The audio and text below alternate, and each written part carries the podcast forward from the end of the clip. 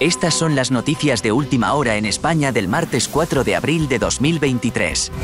En un intento de fomentar los viajes, el principal operador ferroviario de España, Renfe, ha anunciado que los pasajeros pueden solicitar un pase de viaje gratuito que les permitirá viajar gratis en los servicios de cercanías, rodalies y media distancia entre el 1 de mayo y el 31 de agosto.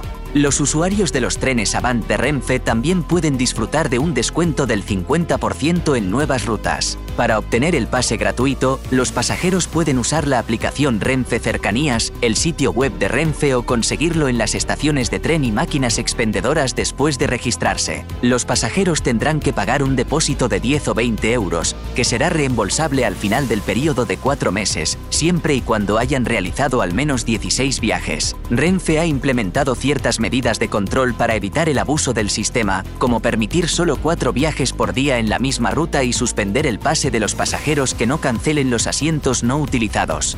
La policía española ha detenido a 29 personas e investiga a otras 13 por presuntamente estafar a turistas de miles de euros al alquilar apartamentos de vacaciones que no existen. La operación, llamada estafa de alquiler, fue lanzada después de que los agentes notaran un aumento en las quejas relacionadas con alquileres falsos. Los estafadores supuestamente anunciaban propiedades que habían fotografiado pero que no eran suyas en foros en línea conocidos a precios mucho más bajos que los del mercado.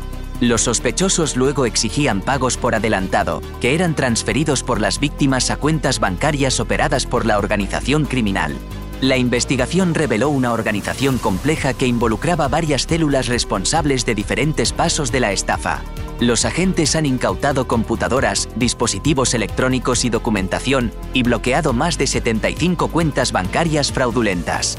Más de 1,000 empleados de las oficinas de pasaportes del Reino Unido están en huelga entre el 3 de abril y el 5 de mayo, lo que podría afectar el procesamiento de documentos de viaje para los pasajeros que viajan a España. La acción industrial llega en un momento crucial con Semana Santa y dos fines de semana festivos a la vuelta de la esquina y la temporada de verano en el horizonte.